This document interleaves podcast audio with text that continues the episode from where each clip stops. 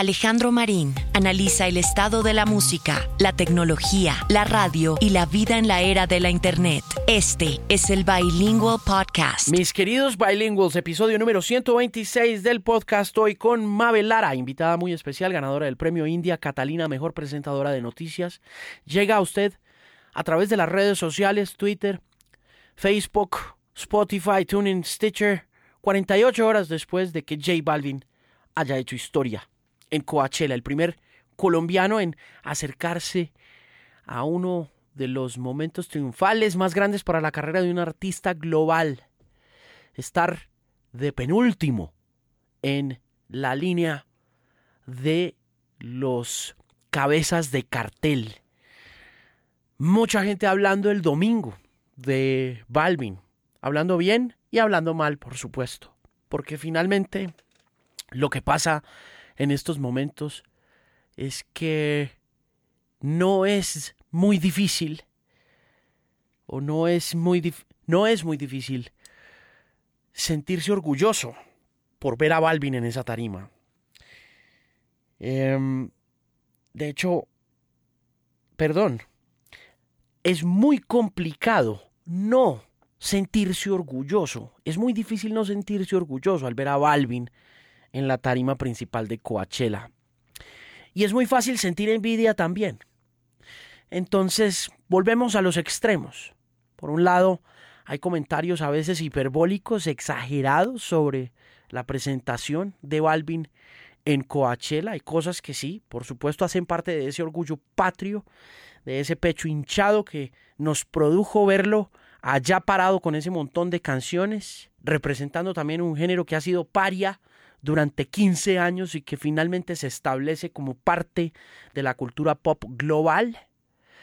Y pues también muchas cosas que se salen de la proporción, pero que de todas maneras hacen parte de ese impulso con el que Balvin llega al Valle de Indio en California a ocupar ese lugar muy importante para Colombia y para América Latina en la cultura de la música en vivo en los Estados Unidos.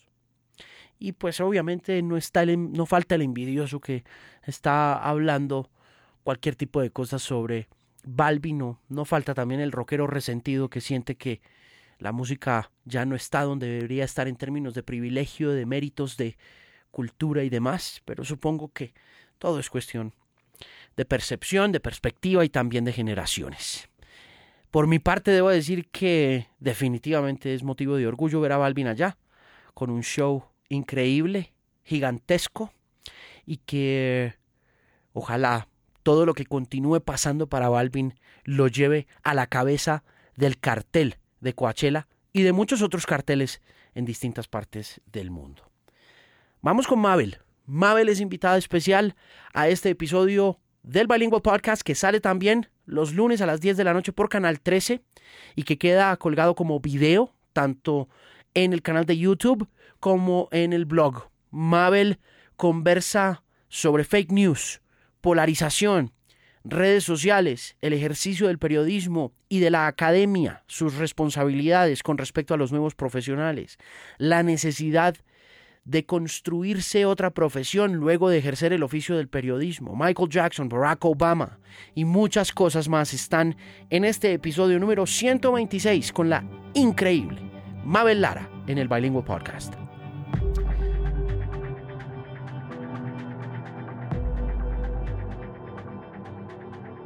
¿Cuántos años hace que trabajamos juntos? Estamos haciendo las cuentas, 11 años, Alejandro. 11 años. ¿Cómo pasamos de buenas las tardes o no? En la W. En la W. Ahí estábamos haciendo la hora del regreso. Yo estaba como en la parte informativa y usted, como siempre, como el cerebro de esa emisión. ¿Cuál era la meta tuya en ese momento? En el periodismo en Colombia en general? Bueno, yo creo que un poco lo que se ha construido hasta ahora es eh, ser respetada, eh, tener credibilidad, que es lo más importante que tiene un periodista, y poder decir cosas, ser escuchada cuando uno dice cosas, eso creo que es clave. Hmm. Como presentadora, eh, ¿qué tan difícil fue llegar ahí? Ah, uy, muy difícil, porque casi siempre uno estudia, se forma para eh, pues, ser periodista, pero cuando toca frente a la cámara la gente tiende a relacionar presentadora, ligereza, poca profundidad, eh, solo imagen. Mm. Entonces me tocó como desligarme un poco de eso y empezar a decir lo que quiero decir, lo que siento que puedo decir para que la gente pues me siguiera creyendo pese a que me ven allí en la pantalla. Es una mm. periodista que cuenta noticias. Mm.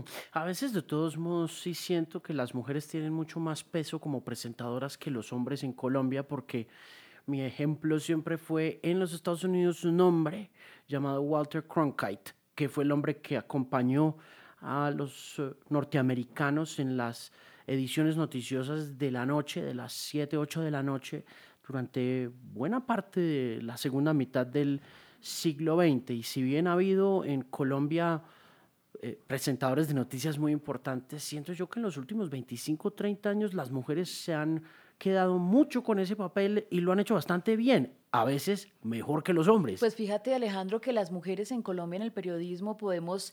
Eh, sentirnos un poco tranquila por, tranquilas porque cuántas están dirigiendo hoy medios de comunicación como directoras, tomadoras de decisión, como anchors de noticias también estamos allí. Yo creo que hemos tenido un espacio maravilloso para formarnos y para mostrarnos. No es gratis que en los medios de comunicación latinos en los Estados Unidos esté inundado literalmente colombianas.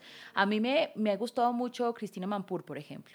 A mí me impacta, me gusta, me parece una señora creíble, fresca, cálida. Eh, y Pese a todo esto, también siento que pues en Colombia, con la llegada del entretenimiento que a todos nos gusta y de ahí nos pagan, también se desdibujó un poco la figura de la, del anchor, de la mujer que le cuenta una noticia, pero que no necesariamente fue una reina, no necesariamente fue, tiene que ser bella, no necesariamente tiene que tener siempre ciertos eh, cánones estar dentro del canon de belleza que es legítimo. Sí, eh, Amanpour tiene este otro lado también que no tienen muchas presentadoras, no sé exactamente por qué pero es la reportería, ¿no? Pero es que así debería ser, Alejandro. Es que no es al contrario. Es que cuando usted hace reportería, el premio es llegar a ser anchor de noticias o ser presentadora.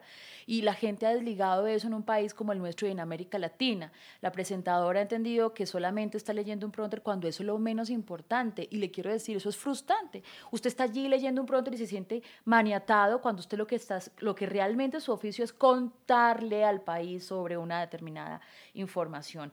Eh, Amampur es eso y muchas más cosas.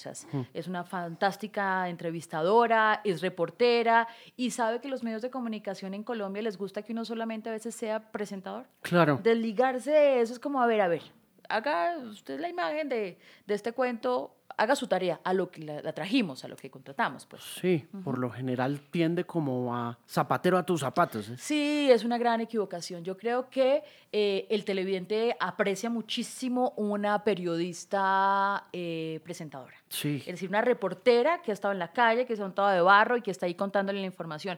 Yo creo que eso hay que que eso hace parte de la transformación de nuestro oficio y hay que volver a los orígenes. Y fíjate que en Estados Unidos y en Europa quienes mayor credibilidad tienen son los más adultos o las mujeres mayores. Y en Colombia no. En Colombia pasas de 40 y llegas a los 50 y ya eres desechable. No tenemos una Judith Sarmiento contándonos las historias, una Yolanda Ruiz, que es una tesa de periodista frente a la cámara que uno quisiera ver allí porque le cree, porque sabe de la información, porque ha sido reportera pues aquí entre más adultas se nos van descartando de los medios de comunicación y, pues siento que no debería ser así. Sí, pues, ¿por qué?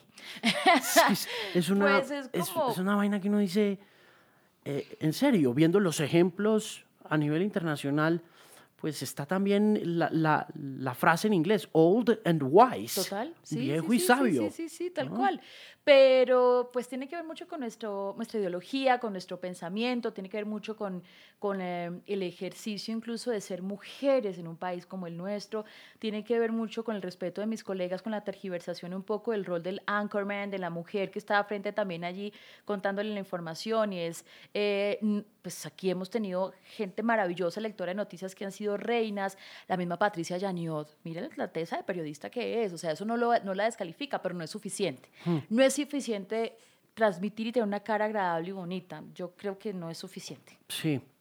Los, eh, las periodistas hoy en día, eh, ¿qué más necesitan para poder estar construyendo este nuevo periodismo en el que tú te destacas? Lo que he necesitado todo el tiempo Y esto es algo que a mí en este momento, en, este, en esta etapa laboral, me hace mucha falta. Trato de compensarlo en otros espacios, pero es untarse de barro, montarse en el taxi, eh, hablar con la gente, tomarse un café en una librería como esta, sentir las ciudades y el país, porque en medio de estos divasgos y estos estrellatos que han acompañado también a las personas que ejercen mi oficio, eh, pues se ha perdido ese contacto con el ciudadano de a pie, que le transmite a uno las necesidades. Eh, las redes sociales nos transformaron la forma de hacer periodismo. Fíjate que lo que es tendencia en las redes sociales casi siempre está siendo, ocupando la agenda informativa de los medios de comunicación. ¿Eso es bueno o malo? Eso no es bueno ni malo, eso es distinto.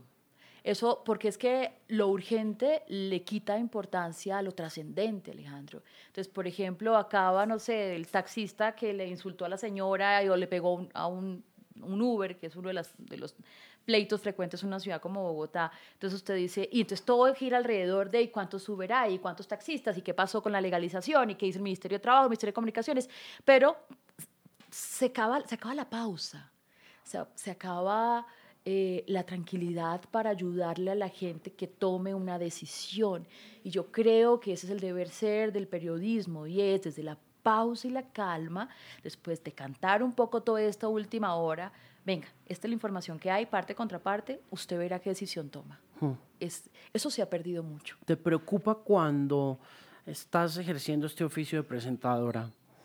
Eh, lo que está pasando con el país, entendiendo que tu función en estos momentos puntualmente es presentar las noticias, ¿qué tanto influye en, tu, en tus emociones, en tu vida personal, el hecho de vivir en un país y en un mundo, de todas maneras, pues yo creo que donde sea que vayas a presentar noticias vas a tener que presentar el 90% de noticias mm. malas, pero como persona, ¿cómo, ¿cómo enfrentas la realidad? Bueno, lo primero es que las noticias no son buenas ni malas. La gente todo el día, todo el tiempo nos dice, ay, ustedes solo pasan noticias malas. Eh, pues son las noticias, son los hechos. Las noticias para aplaudir, pues digamos, no se convierten en información relevante para las audiencias. Eh, y yo sé que esto ha pasado por estudios universitarios y todo ello, pero yo considero que las noticias son lo que tienen que ser. Hay que contar los hechos, número uno. Y eh, yo trato de cumplir esa labor periodística que en esencia es lo que me atañe y es eh, trabajando en un medio de comunicación como La Luciérnaga, donde uno es un poco periodista informador, opinador. Hago mi columna de, los, de, de las semanas en el diario El País, soy una tuitera. Eh, muy activa. Eh, y si me frustra, sí, yo estoy un poco como asustada, como conflictuada, creo un poco, ¿sabes, Alejandro? Porque siento que un país tan como el nuestro, tan polarizado, de odios viscerales, donde no se puede opinar, donde no se puede simplemente manifestar una opinión porque esta horda de cuentas fakes o de gente te ataca por redes sociales llenos de odio, eh, pues finalmente va haciendo mella y te va haciendo replantear un poco tu oficio, si realmente es lo que quieres hacer toda tu vida. Claro, ¿cómo lidias con eso en Twitter? Porque eres súper notoria ahí y cada vez que no necesariamente, en muchas ocasiones te veo es... Eh, haciendo lo que hace un periodista, contar los hechos. Eh, también te veo opinar, pero cuando pasan los minutos y empiezan a amontonarse los comments, ¿cómo lidias? Sí, da sustico. que dije, no, no, no. Eh, yo trato de ser muy prudente, mesurada en las redes sociales, porque he aprendido que eso es una letrina, donde todos hacemos literalmente nuestras deposiciones, donde hay un odio, donde la gente puede escribir... Eh, eh, sin decir quién es, atacando lo que le lastima, o se levantó hoy bravísimo porque el bus lo dejó tras milenio, lo que sea, y le da contra el mundo, a ver con quién hay que pelear. Entonces trato de ser mesurada, trato de limpiar un poco eh, mi TL, todo el tiempo estoy como, esto no me gusta, no me gusta, bloqueo, bloqueo palabras innecesarias y palabras veces no están allí, o sea, no me doy cuenta si me insultan. Y cómo lo asumo con enorme responsabilidad. Y por ejemplo, en los últimos días, lo estoy haciendo, eh, trato de no pegarme tanto a redes sociales, porque lo que está pasando allí, si ese es el país político y el país, eh, pues es una... Pues, hay de todo. ¿Cómo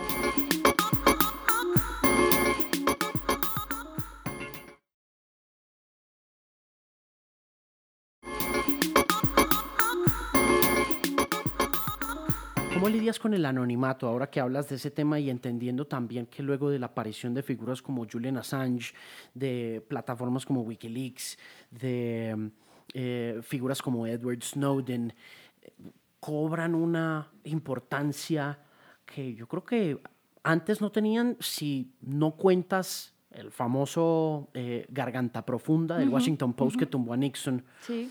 ¿Cómo funciona hoy en día eso en tu mirada periodística y profesional? El tema de las fuentes anónimas, entendiendo que están tan polarizadas por el otro lado del odio. Eh, mira, en, en época de fake news es el momento más fascinante para hacer periodismo, buen periodismo. Yo creo que estamos en un momento de reinvención, un momento de profunda crisis, pero creo que es maravilloso poner nuestros fantasmas y demonios sobre la mesa para hacerle entender a las audiencias que una sociedad informada es una sociedad que tiene una democracia activa, libre, vibrante. Yo sí creo que es importante eh, seguir trabajando en la protección de fuentes. Si no fuese así, imagínate esos eh, eh, casos que acabas de mencionar, pues no se hubieran hecho históricos y nuestro país miles más. Le voy a poner el ejemplo de Pisano, por ejemplo. En el caso de Brecht, em, pues no nos, no nos, hubiéramos dado cuenta de tanta información que existe y que hay que contar. Eh, yo creo que es un momento difícil en época de fake news, yo creo que es un momento de reinvención y creo que es importante además seguir protegiendo el periodismo libre. Yo creo que incluso así usted no esté de acuerdo con tal medio de comunicación porque le afecta sus intereses o siente que está en contravía de lo que usted opina, hay que defender esos medios de comunicación, que tengamos un país donde podamos hablar y contar lo que nos toca, lo que nos interesa, es un privilegio, mm. es un premio de la libertad.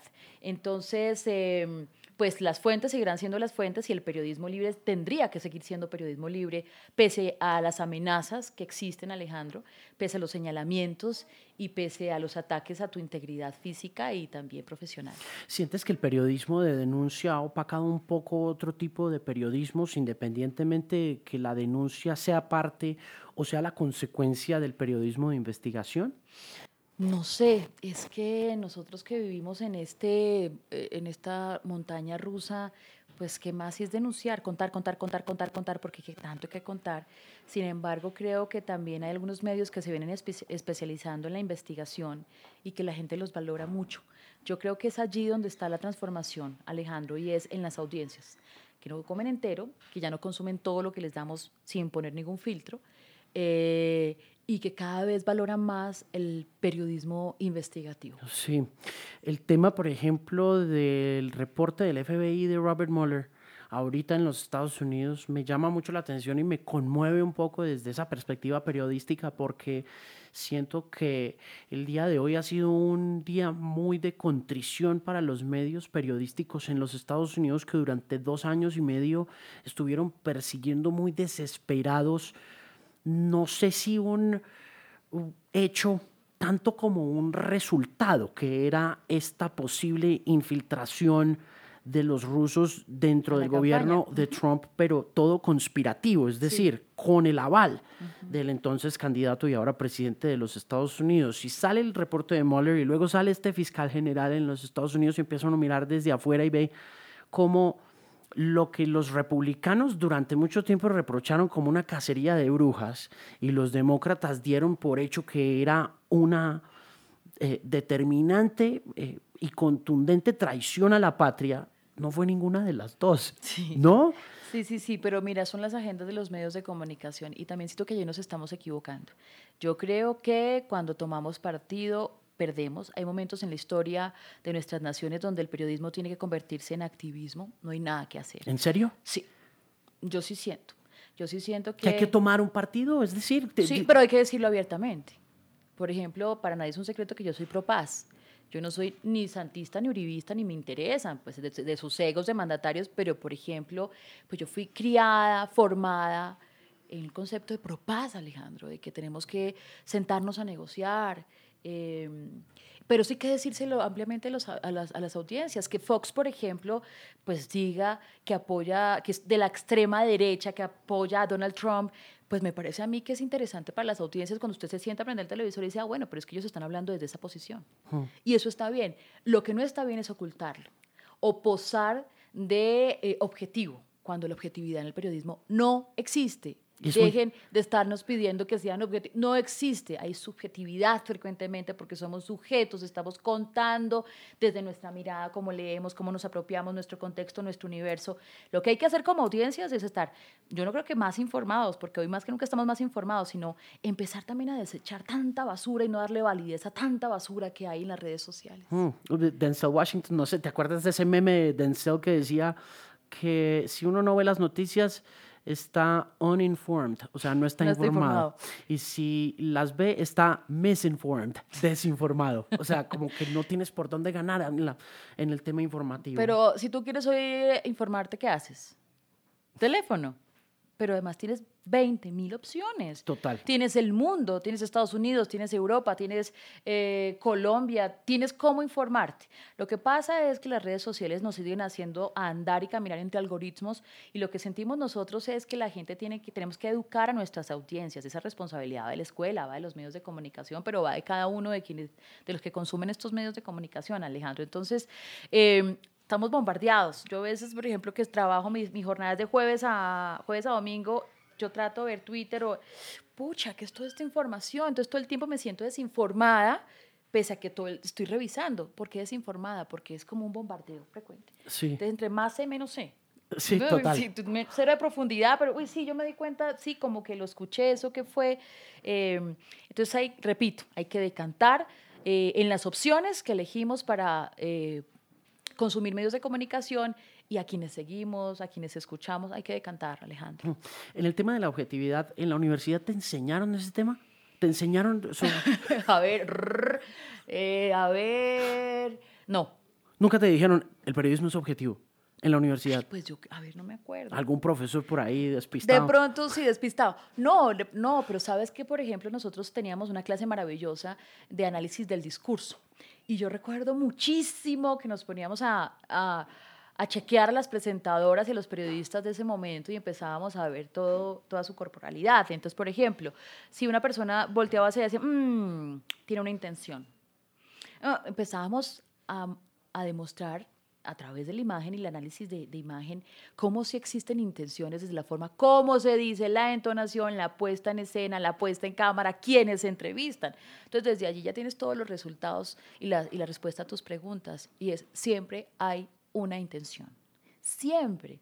¿Cómo eh, haces, cómo neutralizas la intención tú? Por eso existe la parte y la contraparte. Yo creo que ese es uno, dentro del decálogo, los periodistas, pues esta es la denuncia que dice a quienes se denuncia. Eh, ahí está, por ejemplo. Em, siempre, por ejemplo, trato, en mi caso, de ponerle filtro, porque yo sé, y ya la tengo clarísimo, que tengo unas eh, sensibilidades frente a algunos temas, entonces casi siempre trato de contar de otros temas para poner una balanza, porque me siento también un medio de comunicación en mis redes sociales, entonces siempre o pongo de otros temas o muestro la otra visión de algún tema o cuando planteo alguna, algún hecho noticioso o los pongo a todos a ver qué pasa, qué pasa con la opinión, cómo se mueve también allí eh, en mis redes sociales. Ese es un ejercicio que he venido haciendo que me gusta mucho. ¿Qué cosas te ¿Por qué cosas te sientes más sensible? ¿Cuáles son esas cosas que... Pues uno no puede eh, obviar de dónde viene. Yo soy una mujer caucana, soy una mujer que pertenezco a un grupo étnico, soy mujer, soy mamá y allí tengan la respuesta. Entonces, las regiones me llama profundamente la atención porque sé que las dinámicas noticiosas son distintas, eh, porque hay otras realidades que no alcanzan a ser percibidas en una ciudad como Bogotá, como Cali, como Medellín, que están sucediendo allá, porque la vida de la gente en las regiones es distinta a las ciudades principales, entonces tengo una sensibilidad con lo que sucede en el resto del país, que es casi, nosotros somos unos poquitos, ahí casi como el 90% del territorio. Eh, como mujer, pues evidentemente tengo también unas luchas. Eh, que pasan por todo lo que te acabo de decir, por todas las etiquetas que te acabo de mencionar. Entonces la sensibilidad siempre está allí. Y repito, yo sí siento que, eh, y en mi formación universitaria y mi formación personal, la paz estaba ahí. La solución, la salida negociada de los conflictos. ¿Cómo? Eh, pues lo que pensábamos que era por ejemplo, en el caso nuestro, un proceso de paz, eh, pensamos con sus sapos que era una de las posibilidades nos dimos cuenta que son sapos muy grandes, que eso no estuvo tan estructurado, que la gente tuvo eh, rechazo, que la gente bloqueó porque no se manejó, la estrategia de comunicación no fue la adecuada. Sin embargo, yo sigo pensando que hay que salir eh, de una manera negociada en los conflictos con un país como el nuestro, que la guerra no es, no es el camino. Yo he visto en el norte del Cauca a indígenas, he visto a gente asesinada, narcotráfico, y uno dice, bueno, esta no es la salida. La salida no es bala. Hmm nos dimos cuenta que no era posible. Entonces, ¿qué vamos a hacer? Venga, construyámoslos como sociedad. ¿Qué es lo que nos falta a nosotros? Tu punto de vista y el mío, entonces, no nos miramos desde las extremas. ¿Cuándo nos sentamos a conciliar? Porque finalmente aquí pagamos impuestos, aquí vivimos en este país, nos toca. Tenemos que buscar una salida donde todos podamos.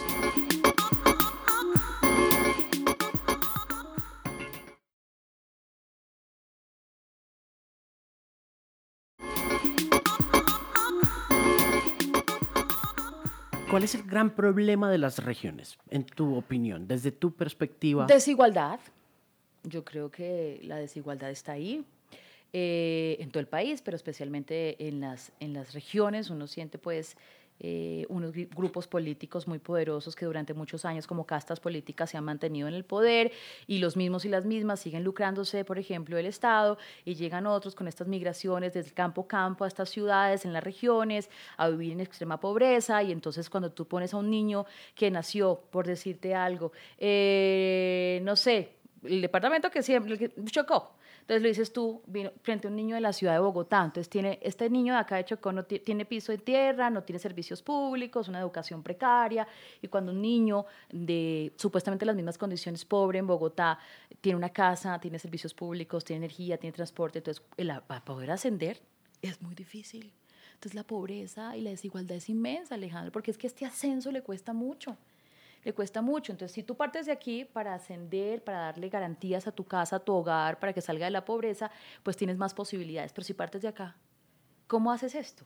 Entonces, mientras este sube, mientras llegas, eh, eh, es muy difícil. Y sabes también que pasa mucho en medio de la pobreza en las regiones nuestras y la inequidad, que las familias que son pobres, que tienen necesidades, no solamente son ellos, entonces, no es este, este, estudiante que quiere salir de la pobreza, sino que tiene que ayudar al primo, al hermano, al tío. Entonces, se demora muchísimo más para ascender socialmente. Y hay unas clases medias también en las zonas regionales que, mm, que en, este, en esta batalla por ascender, por tener mucho más poder económico, pues se está olvidando también de la responsabilidad con los que vienen atrás. Y bueno, y así sucesivamente es como una cadena. Yo creo que el, el, problema más grande en las regiones colombianas es la inequidad. Eh, también está la violencia, y no pasa violencia por grupos armados, sino por delincuencia común, por narcotráfico. Fíjate tú, una cosa es Bogotá y uno vive aquí medio chévere, medio tranquilo. Tú vas a Medellín a Cali y el narcotráfico está ahí. Y em, está un poquito apagado, oculto, pero hay familias que se siguen lucrando con lavado de dinero, con narcotráfico, están los combos y este país no se da cuenta que es uno de los grandes problemas también que tenemos. está el narcotráfico, está la pobreza y obviamente pues está la corrupción que los que pueden ayudar a los demás se lo roban y no ayudan. Eh, ¿Superaremos el narcotráfico alguna vez en este país, Mabel? Ay, no sé. Qué pregunta, siguiente pregunta.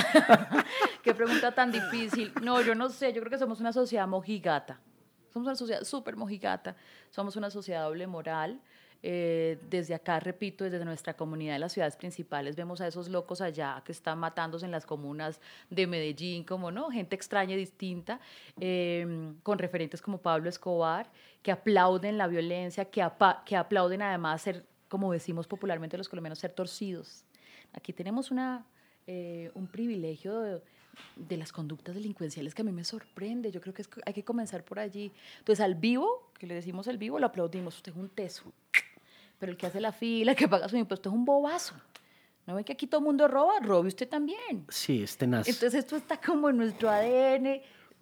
sáquelo ahí, quítelo de la estructura del colombiano. Es muy difícil, es muy difícil. Entonces, yo no sé si lo vamos a poder eh, solucionar, ojalá, pero me quedan las dudas. Hmm. Me quedan dudas, Alejandro, porque usted sabe que lo prohibido seduce y además entre más se prohíbe, pues más se vende. Total. Aumente la... Em, eh, hay oferta, hay oferta, hay demanda, hay consumo. Eh, ¿La legalización es un camino o no? Yo sí creo, yo sí creo, yo creo que, pues como en los licores, yo creo que es un camino que nosotros deberíamos andar.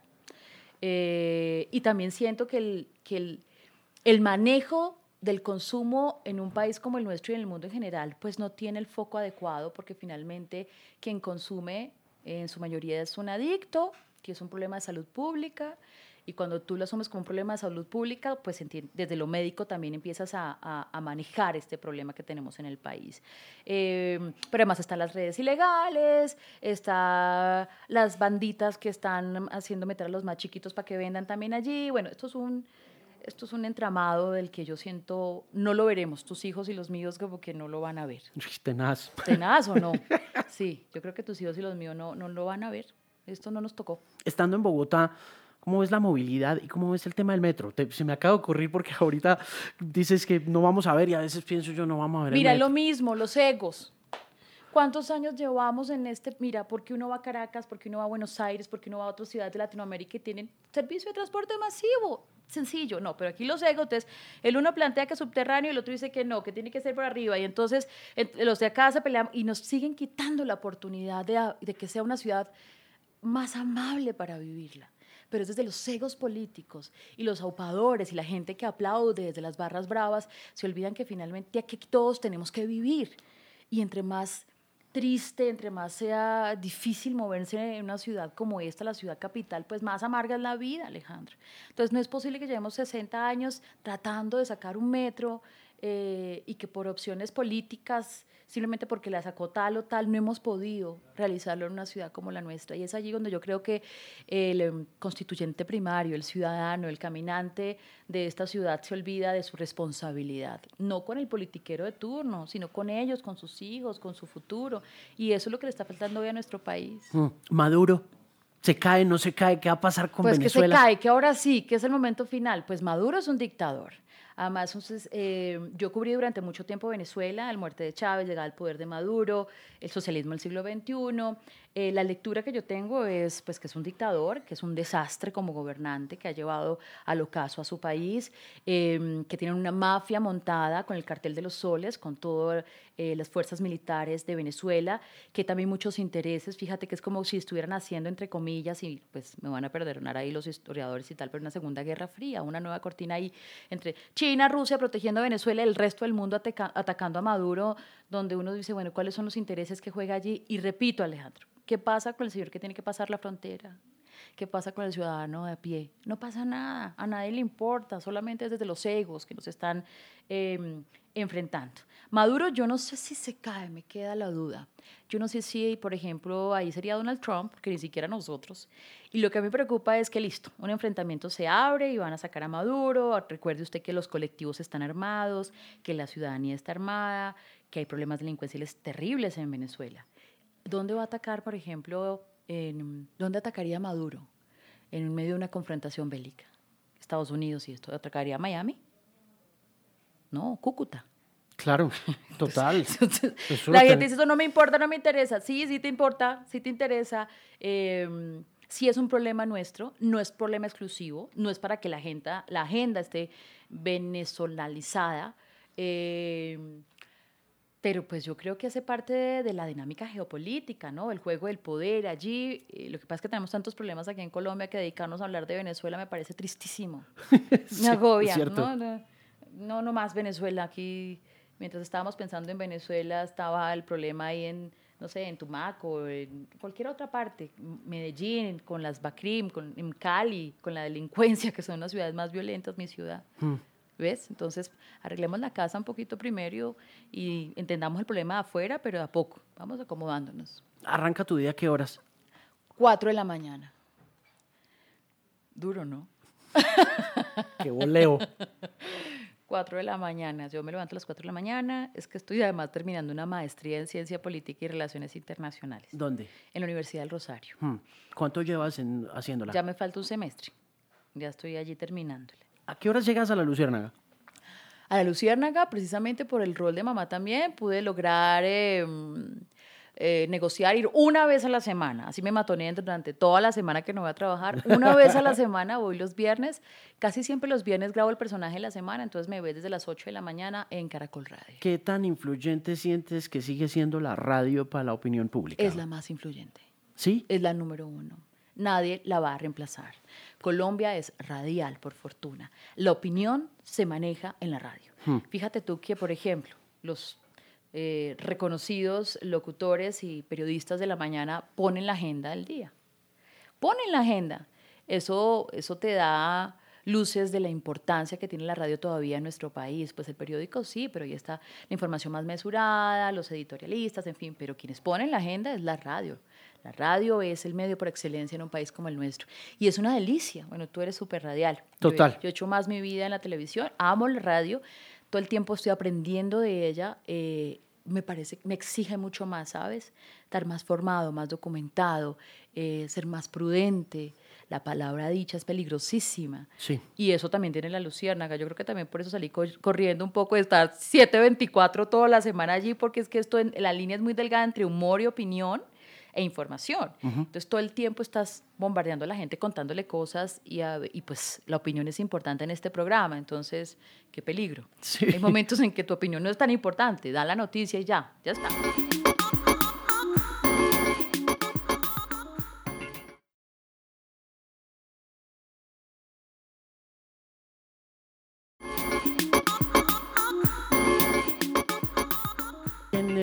Del periodismo independiente mm. en televisión, en el que da la impresión que la sintonía sigue siendo súper importante para el oficio, eh, pero tú estás en, en este lugar donde es como más importante la influencia de lo que se cuenta que la cantidad de gente que lo ve o no. Total.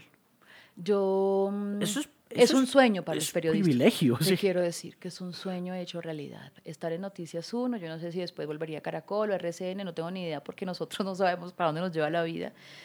Pero es el sueño de todo periodista no estar pegado a las métricas, sino estar pegado al rating, que es a veces tan...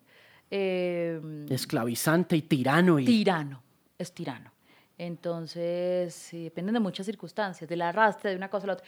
Estar allí y saber sentarse en una sala de redacción y saber que con esta mística tus compañeros y tú trabajan eh, por periodismo de control político, verás, eh, no te imaginarás la cantidad de demandas que nos llegan frecuentemente después de una misión de Noticias 1, los ataques de, los, de, los, de las barras bravas de los políticos, porque sobre todo hacemos control, control político, pero es como, ¡ah!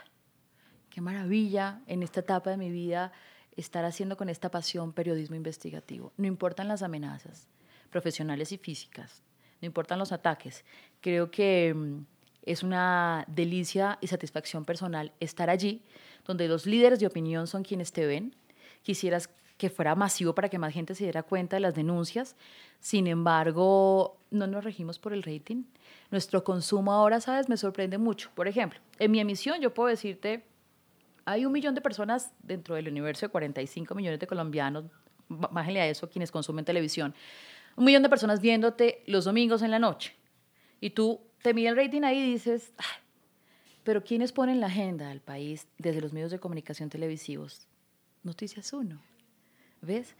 cómo circula nuestra información por las redes sociales y tú una semana después llevas casi a su segunda emisión, a, la otra emisión, ves que estos contenidos siguen generando reacciones y ese finalmente es el objetivo del periodismo. Em, uno quisiera sí que fuera masivo y que las cifras dijeran todo lo que pues requieren los comerciantes y anunciantes.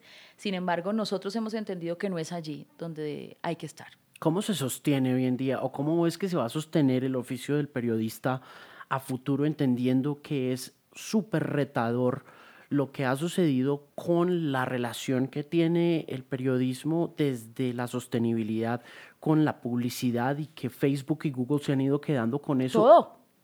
No tengo ni idea. No, sabes para dónde va la cosa. Yo no tengo ni idea. Yo no sé cómo se van a vender los contenidos. Creo que también esto pone en riesgo una sociedad informada como la que debemos tener. Yo no sé, yo, yo estoy como asustada, Alejandro. Yo lo que digo es, ¿Esto para dónde va? Porque los consumos, evidentemente, nosotros somos los últimos moicanos, es decir, el consumo tradicional de televisión ya cambió y de medios de comunicación, de periódicos, esto se transformó, esto es otra cosa. ¿Y esto para dónde va? No tengo ni idea, pues que, que además el periodista se encargó de hacer su oficio, se formó y pues espera que le paguen, pero nosotros somos muy lejanos a esta dinámica comercial. Total. Porque además pues es hacia donde no queremos estar. No queremos vender nuestros contenidos al mejor postor, Es muy sino que la audiencia pague, si hay que pagar, por buenos contenidos, que le ayude a tomar buenas decisiones, sociedades informadas. Entonces yo no sé para dónde va. Mm. Yo tengo ni idea. Em, yo- ¿Usas Facebook?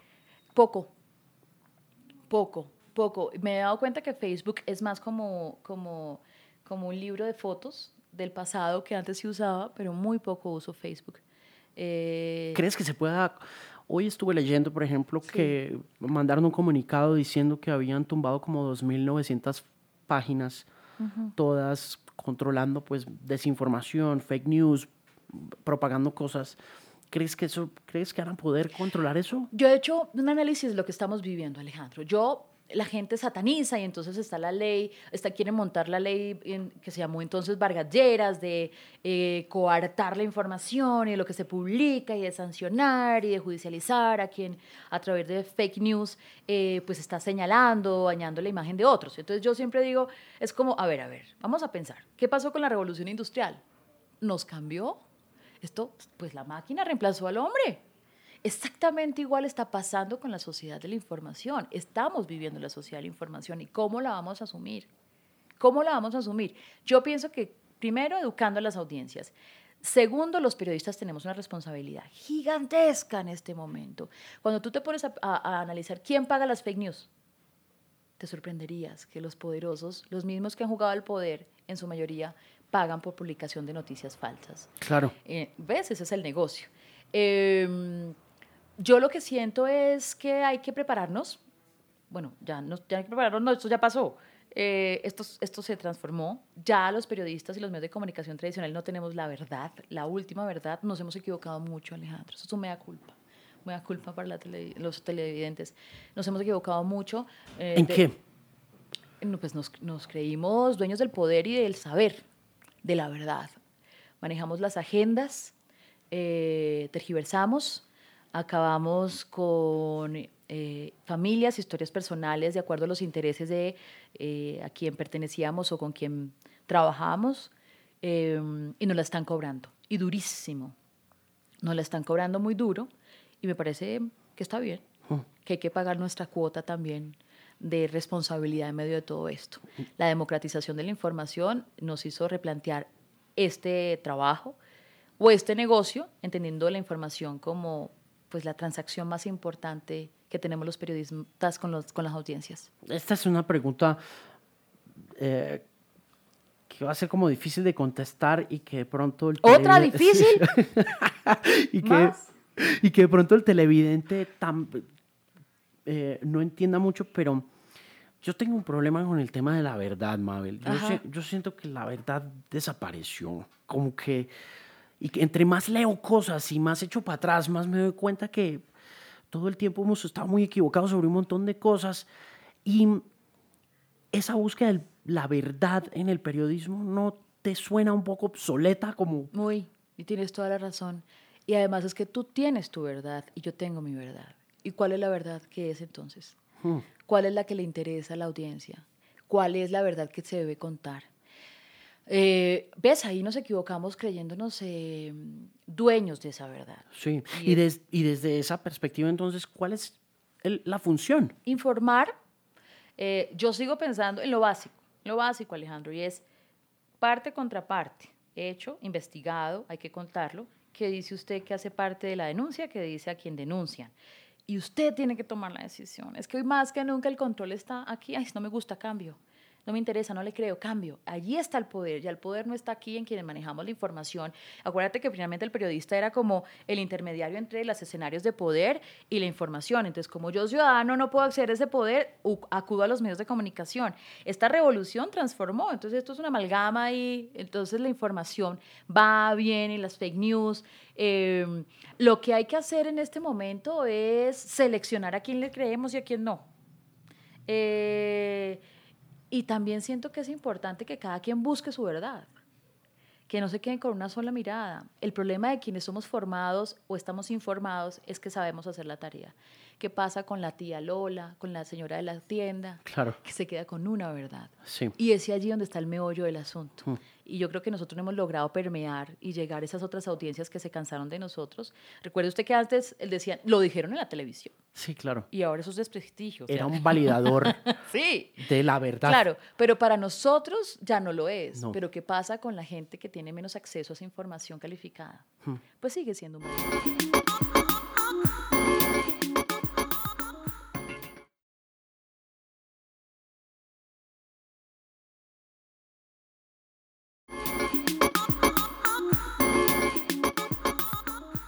El tema educativo, de la construcción y educación de audiencias, y hablando un poco de la columna de la semana pasada, em, ¿dónde está tu posición frente al tema y exactamente qué es lo que quieres decir cuando hablas de, del periodismo como este oficio que quizá no requiera de esa educación? ¿Cómo funciona tu mente Pues fíjate ahí? que yo to- durante toda mi carrera profesional eh, ataqué mucho a Carlos Gaviria cuando estuve en la corte y nos quitaron la libreta, la, em, la tarjeta profesional. Ok, Porque yo sí entendía que los problemas de la información era por personas que se creían periodistas, que eh, no habían pasado por una academia, que no habían filtrado todo, todo mm, este bagaje primario de la información y que iban diciendo y atacando y señalando. Durante mucho tiempo, pasando por, por la academia, pensaba así. Con la revolución de la información, cuando veo las salas de redacción, cuando veo esta crisis de los medios de comunicación, estos 300 colegas que han salido de los medios de comunicación, pues yo creo que nos, nos tenemos que replantear realmente qué significa hacer periodismo y formarse para ser periodistas. Y yo, pues algo muy sencillo, pero yo tenía, en 1996, en una de las de las charlas de Gabo, creo que era en la Sociedad Interamericana de Prensa, invitaba a hacer del periodismo un oficio, eh, que está en el día a día donde uno pule eh, la escritura, que está en el día a día donde uno además protege a sus fuentes, eh, que cualquiera podría ejercer este oficio. Y yo creo que eso es muy válido ahora, Alejandro, porque fíjate tú, yo he puesto el ejemplo, por ejemplo, de algunas portales, de portales muy famosos en Colombia. La mayoría de los integrantes de ese portal, que no voy a decir el nombre porque ya me ha traído problemas decirlo, son politólogos. Y cuando uno le pregunta a la directora del portal, ¿por qué no empleas comunicadores sociales? Es que escriben mal, es que no saben contar historias, es que cuando te lo mandas a hacer eh, chequeo de información no tienen las herramientas nece- eh, necesarias. Entonces prefiero trabajar con politólogos. Entonces, ¿qué están haciendo 5.000 estudiantes que están saliendo de las facultades de comunicación social y periodismo? ¿qué está pasando? Pu- Pues no están saliendo con las herrami- herramientas adecuadas. ¿Por qué crees que está pasando Porque eso? la academia, como nosotros, pues no estaba preparando para este cambio revolucionario en la información. Y lo peor es que los estudiantes, claro, en la desesperanza, ay, yo que me acabo de graduar, lo peor es que no hemos abierto el debate. Y lo peor es que la academia tampoco ha dicho, uy, sí, ya estos muchachos no pueden seguir contando de esta manera. Tienen que contar desde lo digital. Y estoy hablando solo de medios de comunicación. Vete a una empresa. En las empresas, ¿quiénes están ocupando los cargos de comunicadores sociales? los trabajadores sociales, los sociólogos. Entonces uno dice, bueno, entonces, ¿cuáles son nuestras competencias? ¿Dónde vamos a trabajar? ¿Cómo, cómo vamos a decirle a un muchacho de estos que paga 4 millones de pesos por semestre, 5 o 6 millones de pesos para ganarse un millón 500 mil pesos en una redacción de un gran medio de comunicación que ha salido en los últimos meses de 100 y 200 personas? Entonces, mi punto es, si esto, es- esto es una pasión y tú y yo lo sabemos, nos hemos caído, parado, lo amamos, pero nos encanta. Entonces, bueno, si, si esto es lo que te gusta, haz una doble titulación donde una ciencia exacta, sociología, humana humanidad o economía, en fin, no sé, pueda complementar lo que estás recibiendo en la academia sobre las formas de hacer comunicación social y periodismo. Haz una doble titulación o haz una maestría o eh, haz una especialización o en su defecto, si ya estás metido en esto como nosotros, tienes que actualizarte. Sí, yo a veces siento, sabes, que, mm, que independiente del camino que se quiera tomar académicamente a nivel superior, nos hace falta un buen programa de lectoescritura en la primaria y en la secundaria, en todos los ámbitos. Puede que... eh, Es, es las- que es generacional, además, ¿no? Sí, que- que- creo que no sabemos leer, no sabemos escribir. Sí, que esto es generacional. eh, Allí tienes tú, tienes razón, pero si tú trabajas con esto, con lectura y escritura, pues tienes que ser el mejor. Total. Eh, y nosotros podemos encontrarnos también con muchos errores y horrores en la forma de escribir y de contar, pero más allá de la forma, yo creo que es el contenido, cómo apropiarnos de situaciones que están pasando en el mundo, como te dije ahora, la llegada de gobiernos autocráticos, cómo contarle a las nuevas audiencias, cómo asumir un papel de comunicador que integre y no que polarice. Yo creo que es el, llamado es hacia allá. Em, Además que siento que eh, está siendo muy mal pago y que, que, se pone en riesgo cuando una persona no está haciendo, eh, cuando una persona no se le paga bien. Sí, remunerados. Remunerados, que mm. la información, yo conozco periodistas en las regiones, Alejandro, que trabajan para la tienda Chucuchucu y no sé qué, y ahí pagan la mitad de su sueldo y la otra mitad, entonces tú te pones a pensar qué tipo de información se está entregando. Sí. ¿Ves? Y Hoy estaba leyéndole a alguien en el New York Times que decía, tengo acabo de hacer una crónica bellísima, tiene, no sé, 40 millones de clics. Y me pagaron 300 dólares por una columna de opinión, fue que le leí a la chica. ¿No? Es como, wow. Exacto. Entonces, duro. entonces, si vas a pasar por una universidad, si esto es lo que te gusta, date cuenta de la realidad. Sí. Está bien estudiarlo, está bien profesionalizarse. Eso sí, siempre en la academia. Hay que pasar por la universidad, pero hay que contarle a la gente lo que está pasando par de preguntas para cerrar. Michelle Obama, Barack Obama, Barack Obama puntualmente. ¿Qué te gustó de Barack Obama y qué no te gustó? ¿Hay algo que no te haya gustado de la presidencia de Barack Obama? Eh, es muy mal político, es muy mal gobernante. no, pues es que no podemos saber. Es un personaje, es una estrella, rockstar, y todo, lo adoramos, nos parece guapísimo, nos ayudó a soñar un poco con ese Estados Unidos, hablando de medio ambiente. Eh, bueno, pero perverso político y, repitió el modelo de Estados Unidos. O sea, no nos vamos a decir mentiras que, que lo hizo muy bien, pues a medias, ¿no? Eh, pero sí siento que tiene, es una figura que, que, llama la atención, que es carismática, que dice cosas y que sí de una u otra forma remozó la política mundial. Mm. Y siendo un hombre como el que es, eh, llegar a, al puesto del hombre más poderoso del mundo, pues sí generó mucha esperanza que después se fue diluyendo de a poquito, de a poquito, pero, pero bueno, quedémonos con el buen tipo que es. ¿Y Michelle? Sabes que Michelle me, me, parece fascinante, me parece una mujer, eh, me parece el poder detrás de Barack, y que suena muy machista y ridículo, pero sí creo que la fuerte ha sido a ella ahí. Em, creo que dice muchas cosas ella sola, pero no sabemos cómo será de gobernante, porque todo el mundo también pronostica que pueda ser la próxima presidenta de los Estados Unidos y que eh, me queda dudas. Es complicado. Sí, me, quedan buenas dudas. ¿Ves a, ¿Ves a Trump eh, reelegido? Sí, yo sigo a Trump reelegido. Pero es que además no ha pasado nada. Mira, tú me acabas de decir el, Rusia, el Rusia Gate, eh, los ataques xenófobos, de manejo con prostitutas, de pago de prostitutas, y no pasa nada. Es que la gente está, es un outsider. La gente está mamá, el político tradicional. Y así hagan lo que digan, digan lo que sea. Ah, pues prefieren a este loco con todos sus errores, una sociedad tan tradicional como los Estados Unidos, cuando hablo, de tradicional hablo de temas sexuales y todo esto, sí. prefieren a, a, a, a, Trump que, que Hillary Clinton, por ejemplo. Total. ¿Viste Living Neverland? Sí. ¿Y? pues me puse muy triste. ¿Cómo nos hacen esto? ¿Cómo nos destruyen a nuestro ícono? ¿Qué piensas de Michael Jackson ahora después de ver Living Neverland? Pero sabes que es que somos muy todos, o, pues es que eso hacen los... A ver, es que era obvio. Tú ahora lo ves y tú dices... No, era muy obvio todo lo que pasaba ahí. Y ahora tú lo entiendes porque como todo esto abierto, todo, digamos, desde la homosexualidad se han abierto puertas y nos han mostrado formas de ser. Uno dice, claro, es que ahí pasaba algo. Y este, su forma de hablar, Fíjate cómo hablaba Michael Jackson, casi como cincuentoria.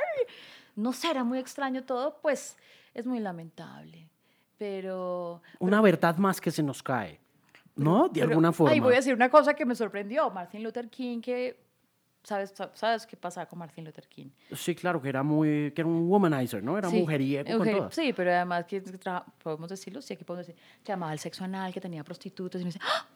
la verdad, Gandhi se acostaba supuestamente también. Ay, no, este no estoy tan seguro, entonces no lo voy a decir, pero también tenía un enredo ahí sexual súper extraño. Estos eh, iconos que nos han vendido, estas figuras tan relevantes que han marcado nuestras generaciones, pues también tienen sus mentiras o sus verdades ocultas. Sí. Eh, Alguien me dijo por ahí hace poco asegúrate de que tus héroes sean ficticios para que no te hieran. Pues lo de Michael sí nos sirvió a todos, ¿o no? Mucho. Ay, mucho. Nos ha dolido. Sí, pero bueno, seguimos. ¿Dejarás de oír música de Michael? No. Sigue siendo, no podemos pedirle tampoco, no es un extraterrestre, es un ser humano. Eh, frustra y cuando a mi hijo le gustan las canciones, se queda uno pensando, "Mm, ¿será que no le pongo estas canciones?